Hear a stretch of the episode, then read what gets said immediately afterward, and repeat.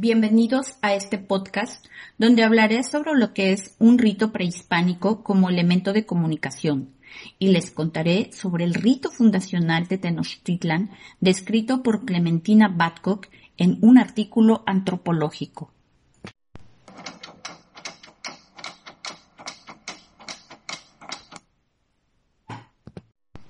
En la plataforma digital de la UNAM del curso de procesos y medios de comunicación en la historia de México, hay información que dice que el pueblo mexica formaba parte de las provincias del norte de Tula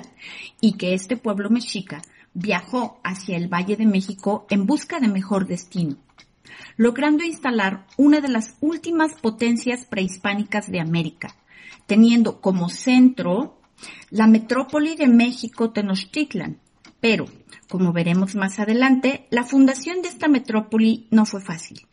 Es importante resaltar que los mexicas, como todas las civilizaciones prehispánicas, tenían sistemas de comunicación muy bien desarrollados que incluían lenguaje oral y pictográfico, rituales y expresiones artísticas como teatro, música y danza. En este podcast nos enfocaremos en los rituales, que, de acuerdo al texto de la UNAM, eran una forma de expresión para comunicar mensajes a la comunidad.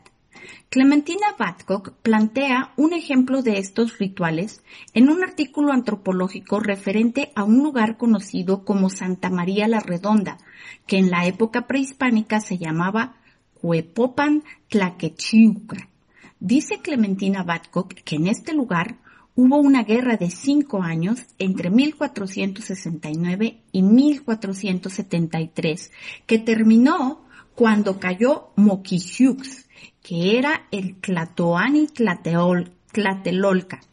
Rodó por las gradas de una pirámide y cayó casi muerto. Entonces lo llevaron ante Ashayacatl, el Tlatoani de los Tenochcas que le abrió el pecho y le sacó el corazón. Este evento convirtió a Moquixiux en una víctima sacrificial que dio origen a la fundación de Tenochtitlan,